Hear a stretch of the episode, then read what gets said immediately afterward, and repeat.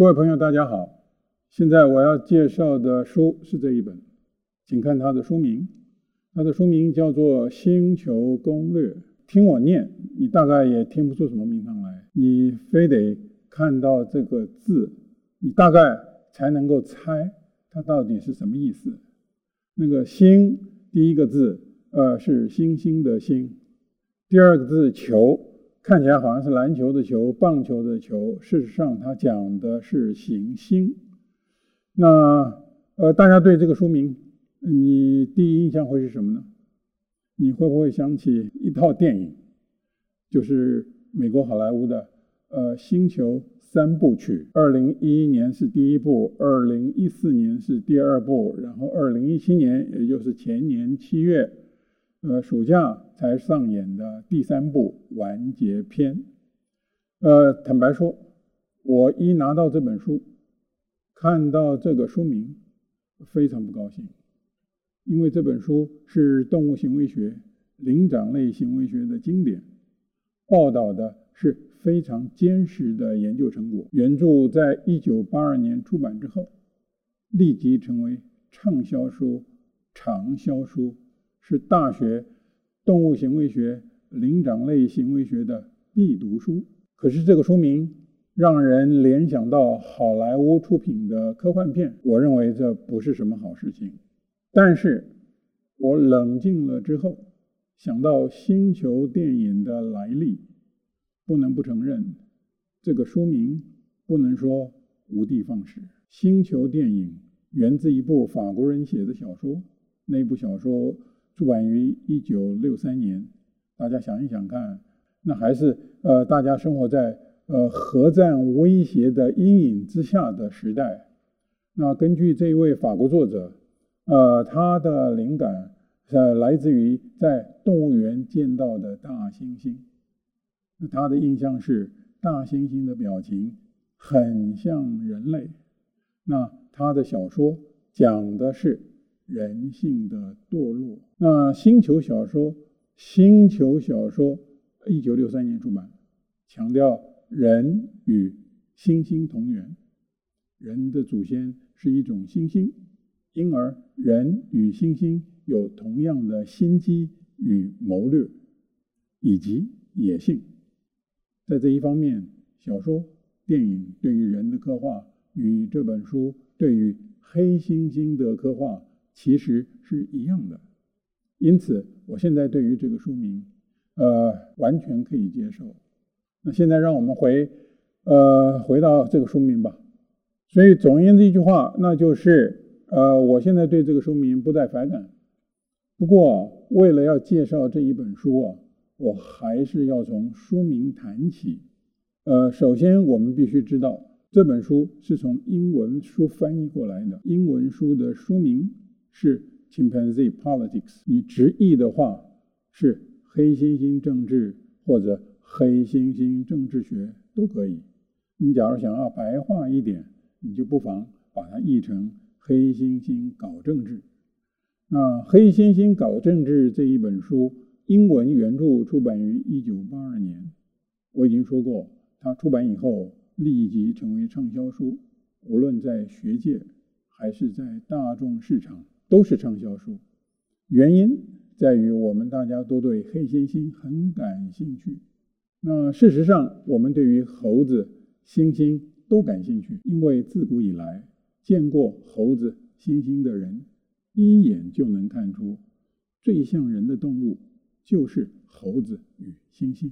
因此，呃，印度有猴子的神话，中国有多彩多姿的孙悟空的故事，绝非偶然。不过，古人对于猩猩、猴子的确实的知识并不多，原因很多。呃，首先，猴子、猩猩必须要分开谈。在各大文明的上古时代，至少是两千年前、两千五百年前、将近三千年前，人只接触过猴子，几乎没见过猩猩。因此，几个主要的古文明没有分别猴子、猩猩的语汇。一直到今天，德文中仍然以同一个名词指涉猴子与猩猩。现在我们知道，世上现生猩猩的种类非常的少，体型比较大的猩猩叫做大猿，只有四个物种。东南亚只有一个红毛猩猩。那非洲有三个物种：大猩猩以及两种黑猩猩。那另外一类猩猩体型小，就叫做小圆，通称为长臂猿，只生活在东南亚。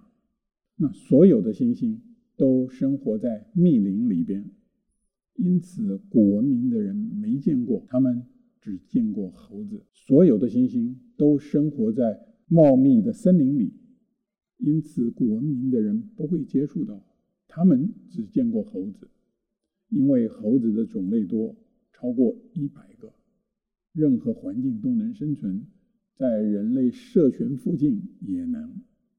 因此，古文明的古人只见过猴子。古人虽然自古就接触猴子，可是人对待野生动物很少以求知为出发点。因此，古人对于猴子在大自然中的生活方式、社会行为、习性，并没有做过系统的观察与记录。所有的社会关于野生动物的知识都是神话、传说、道听途说与亲身见闻的混合物，然后再加油添醋。到野外观察野生动物的生活，是科学成为主流认知模式以后的事情。此外，科学成功的秘诀之一是简化现象。有一个专用名词来说，那就是化约。到野外观察野生动物，完全违反这一原则。对于科学家而言，到野外观察野生动物，反而是使研究变得复杂。因此，到野外观察野生动物的动物行为学研究，一直到二次世界大战之后才开始。这一本书报道的是一群黑猩猩的行为。那我们最好从欧洲人。在地理大发现之后，接触到星星谈起。那一开始，欧洲科学界对星星的种类与分布都不清楚，甚至在十九世纪的讨论里，同一个单字的意思仍然包括完全不同的星星。二十世纪之前，欧洲科学界对星星的知识局限于解剖学。欧洲的动物园。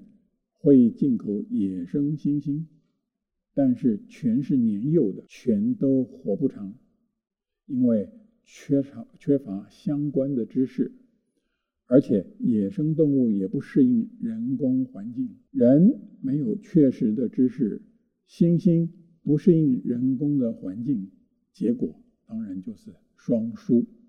一直到一九三零年，在人工环境中出生的黑猩猩。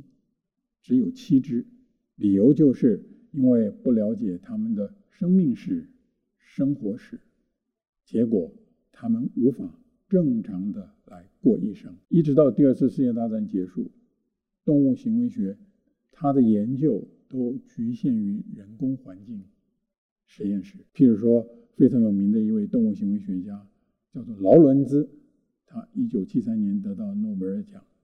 那呃，我相信他有本有一本名著，大家都听过，甚至都读过，叫做《所罗门王的指环》。那个就是在二次世界大战以前完成的研究写出来的呃报道，非常好看。那一直到一九三零年代，科学家都在人工环境中研究黑猩猩。那呃，研究的取向是心理学。也就是说，呃，虽虽然研究黑猩猩，可是研究的是个别的一个一个的黑猩猩，而不是研究他们群体的生活。那第一次世界大战期间，那德国有一位非常有名的心理学家，呃，他在实验室就观察到黑猩猩懂得使用工具，而且黑猩猩的思考过程。呃，在表面上，我们会觉得跟我们人类的呃经验可以说是互相匹配的。那就是说，呃，黑猩猩呃，在思考问题、寻求解决方案的时候，也有灵机一动、灵光乍现的那个时刻。那老实讲，呃，我们虽然没有办法跟黑猩猩直接的沟通，可是你看到那些照片，看到那一些影片，呃，你很容易就同情那一些黑猩猩。我的意思是说，你很容易就能够呃，好像理解黑猩猩那个时候在想些什么。那在一九三零年代，那呃还有一些呃比较心理学研究，呃，譬如说呃把人类的婴儿跟刚出生的黑猩猩的婴儿呃放在同一个环境里面来抚养，然后观察他们。这个身体发育以及认知发育的相同的地方以及不同的地方，呃，譬如说，像呃，一九三一年六月底，美国佛罗里达大学呃有一位心理学家，那就抱了一只黑猩猩的婴儿回家，呃，跟自己的刚出生的孩子呃一起养，那一只呃黑猩猩呃在他家里面待了整整十个月，那这几乎在同时。几乎在同时，那在呃俄国莫斯科，呃有一个达尔文博物馆，有一对夫妇，呃他们也在做类似的研究，呃只是非常可惜，他们当年所做的观察、呃实验以及记录、呃写成的报告，呃没有翻译成英文，一直大概到呃公元两千年左右才翻译成英文，到现在为止。呃，我都在介绍这一本书的史前史。那现在我要开始讲这一本书的正史，其实就是这本书的正史的第一章，那就是野生灵长类研究到底是怎么开始。你谈到野生灵长类研究，啊、一定要提一位日本人，呃，他是京都大学昆虫系毕业的。金西锦司，他在中日战争期间曾经到过中国，到过蒙古去，呃，研究游牧民族，去研究呃蒙古人饲养的马匹。那第二次世界大战结束以后，他回到日本，呃，他想要去研究日本也放的那一些马屁。结果在一九四八年，他非常偶然的、凑巧的，呃。在日本宫崎县海岸附近，看到有一个海岛上有一群猕猴。你知道日本只有呃一种灵长类，那就是猕猴。台湾也是只有一种灵长类，也是猕猴。那台湾的猕猴跟日本的猕猴来自同一个祖先。那金西锦司注意到那一群猕猴以后。他就开始研究猕猴的行为了。那呃，他就研究一个海岛上面的野生猕猴。猕猴，那他的观察的重点在于那一群野生猕猴的群体生活。那我们现在可以说，呃，现代灵长类学就是在那个时候诞生。而且金西锦司他不仅仅是自己去做田野研究。呃，还培养学生去做田野研究，同时他还呃创办了一份英文的呃灵长类行为学杂志，呃学报，那一直到现在还在继续出版。这是世界上第一份灵长类行为学的呃研究学报，那到现在为止还在继续出版。金西锦司，金西锦司，他在一九六七年。还在京都大学创立了，呃，一个灵长类研究所，那是世界上唯一综合性的灵长类研究机构。那他培养了许多的学生，现在，呃，从他本人开始算的话，应该是第四代传人在当掌门人。那，呃，京都大学的灵长类研究所，它不仅仅。呃，这个训练学生在日本研究日本唯一的灵长类，呃，也就是呃日本猕猴。那它事实上呃还在呃非洲建立了长期的研究站，研究黑猩猩、大猩猩等等。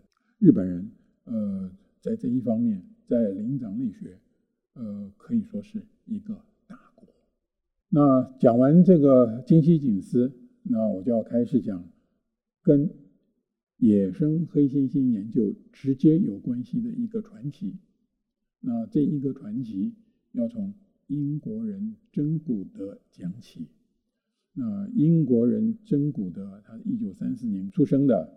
呃，最近好像《纽约时报》还呃刊登了一篇呃关于真古德的呃访问报道，有空的朋友呃可以去呃看一下。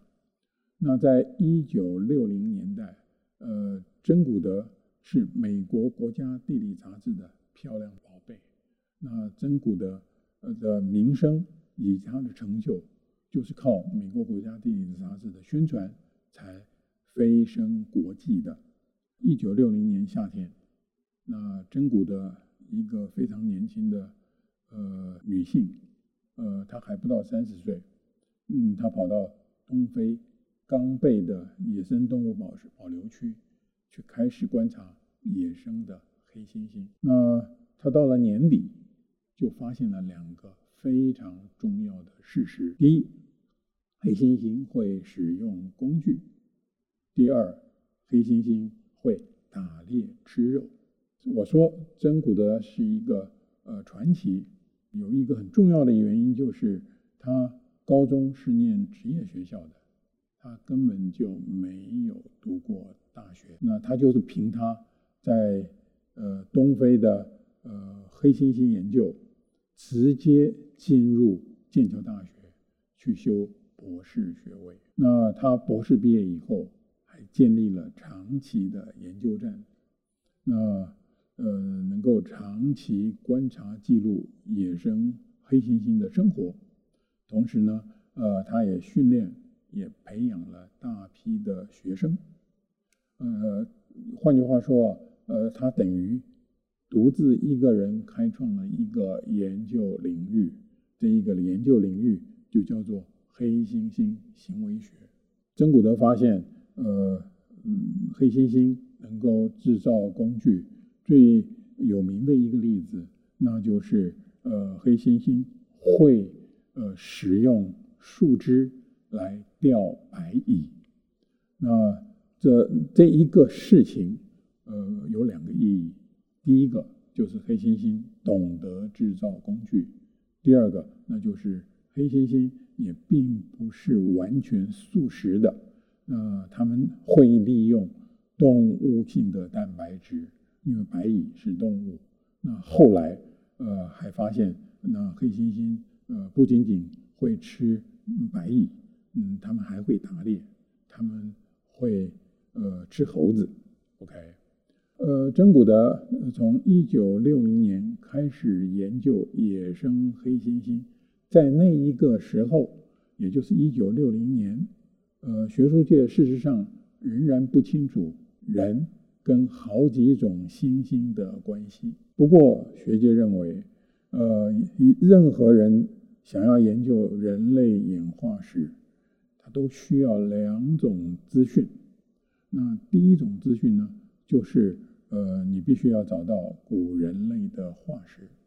那第二种资讯，那就是你必须要了解。现生灵长类的生活，呃，包括野生猴子、野生的猩猩，呃，你必须要了解他们的生命史，也必须要了解他们的生活史。有了这些知识，你才比较能够呃重建古人类的生活。那因此，呃，真古的去研究黑猩猩，呃，是一个非常重要的呃里程碑。OK，那黑猩猩事实上是有两种，呃，一种英文叫做 chimpanzee，另外一种英文叫做 bonobo。呃，关于这两种黑猩猩，从一九六六零年到现在，已经超过整整半个世纪，已经有许多重要的研究成果。那除了真古德的观察，呃，真古德以及他的学生的观察，还有呃这个呃。嗯，日本人，呃，派到非洲去做研究的研究人员，还有其他的重要的学者。也就是说，我们要开始谈我今天要介绍的书了。那这一本书的作者是一位荷兰人，他的名字叫做杜瓦尔。那我们就要从一九七五年开始说起。呃，一九七五年，杜瓦尔二十七岁，刚刚好跟曾古德在一九六零年去呃观察野生黑猩猩那一年也是呃二十六七岁左右。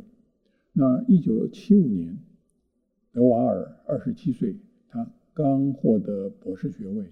那他的博士论文是研究呃一群猴子。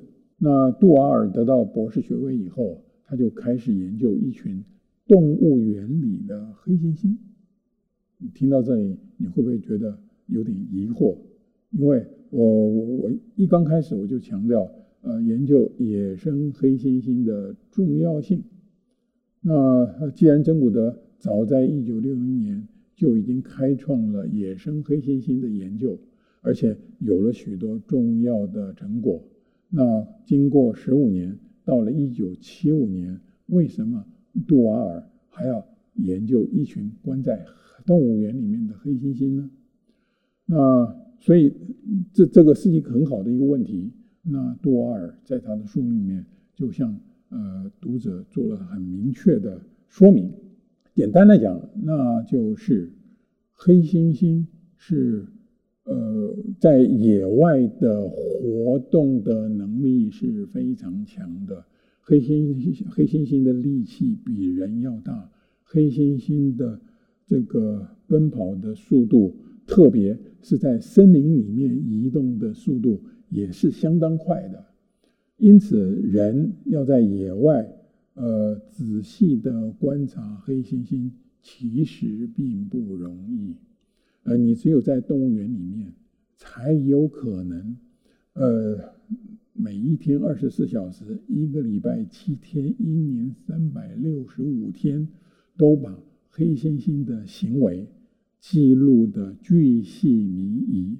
因此，你在分析他们的呃群体生活的时候，你比较容易掌握呃他们个体与个体之间的关系。帮派与帮派之间的关系，呃，他们的每一个行为、每一个冲突、呃，每一场和解，它前来龙去脉、前因后果，你都比较容易掌握。更重要的是，你在动物园的环境里面，才比较能够进行实验。因此，杜瓦尔在呃动物园里面，呃，他研究的这一群黑猩猩。他得到的许多的资讯，都是真古德在野外不容易得到的。我只要随便举一个例子，呃，你就知道杜瓦尔在动物园里边研究那一群黑猩猩，它的呃价值跟意义。呃，真古德一九六零年开始研究野生的黑猩猩，到了一九七零年代初，大概是一九七二年。呃，真古德以及他的助理、他的学生才发现，他们呃已经观察了十年之久的那一群野生黑猩猩，呃，也已经分裂成两群。那其中的一群，一个一个的杀死另一群的个体，等于就是说，一群分裂成两群，然后其中一群。消灭了另外一群。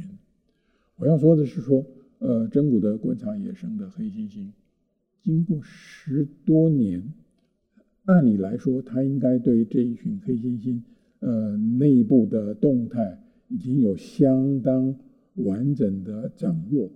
可是，呃，当他在一九七二年左右发现黑猩猩有这一种行为的时候，他仍然是非常的。呃，惊骇莫名，OK，所以所以杜瓦尔在动物园里面，呃，研究一群黑猩猩，由于有各式各样的呃监控的设备，有完整的录影，因此他对于呃那一群黑猩猩呃群体内部的动态掌握得非常的清楚，因此他才能够写出《黑猩猩政治》呃这么一本非常生动又有启发性的书。那这一本书叫做《黑猩猩政治》，或者是用我的意思来翻的话，我会把它翻译成《黑猩猩搞政治》。呃，它的意思是这样子。第一点，我们必须要知道，那就是。在黑猩猩的社群里边，每一只成年的雄性，它的一生大概只有一个目标，那就是争夺权力。成年以后，雄性的黑猩猩就要跟其他的雄性黑猩猩竞争，抢占老大的地位。每一个黑猩猩群体里边，老大的地位。呃，获得了以后，呃，你就可以垄断这个群体里面的食与色，OK？所以争夺权力，目的是要垄断食与色。那呃，根据杜瓦尔的描述，雄性黑猩猩之间的斗争，利用暴力只是一个消极的手段，还有一个更积极的手段。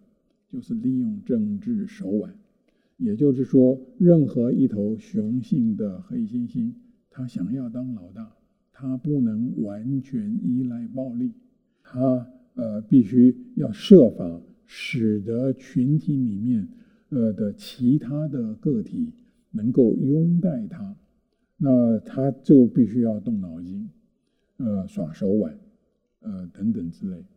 那杜瓦尔这一本书。最重要的启示，那就是，呃，黑猩猩的行为很明显的，呃，不是由基因决定的。这话怎么讲呢？那就是啊，你假如看过真古德的报告，真古德呃对于他所观察的那一群野生黑猩猩的描述的话，那你一定会得到一个很强烈的印象，那就是在野外。雌性的黑猩猩，他们的生活是相当的悲惨的。为什么呢？那是因为啊，呃第一，雌性黑猩猩的身材本来就比较小；第二，那雌性黑猩猩要负责生养的任务，呃，雄性黑猩猩呃根本就不管孩子的。那在黑猩猩的社群里边。根本就没有所谓的家庭这一个概念。假如有家庭这个概念的话，只能运用在雌性以及他生养的孩子，就是雌性与他生养的孩子彼此之间，呃，有非常强固的这个呃社会联系。OK，那我要说的是说，你看曾古德的书，你得到最大的一个印象，那就是。雌性一个人要照顾子女，负担非常的沉重，呃，雄性是不会来分担呃这一种家务的。然后另外一方面，我刚刚已经说过了，呃，由于雌性的身材是比雄性要小的，因此雄性可以任意的欺负雌性。也就是说，珍古德所观察的野生的黑猩猩。简单的讲，雌性的生活相当的悲惨。可是杜瓦尔在动物园里面观察的这一群黑猩猩很不一样。呃，在这一群黑猩猩里边，雌性似乎扮演非常关键的角色。凡是获得雌性接纳的雄性，才有可能争夺大位。才有可能争夺大位成功。换句话说，呃，在动物园这一种人工环境里边，呃，雌性是有可能改变它的命运的。所以这是一个非常有趣的一个发现。呃呃，所以这一本书，呃，我讲到这里就行了。呃，再讲下去的话，那就会剥夺大家阅读的乐趣。我会建议。呃，大家呃自己去读，呃，重点就是呃这本书的英文呃呃说明，呃，就是看看黑猩猩怎么搞政治，黑猩猩搞政治包括两个层面。第一个层面是雄性之间彼此斗争，一定要竞争老大这个位置；第二个是那这个雄性一定要取得雌性的拥戴与合作，它才能够顺利登上大位。嗯，掌握这两点，就等于掌握了这本书的精髓。所以我就跟各位谈到这里，谢谢大家。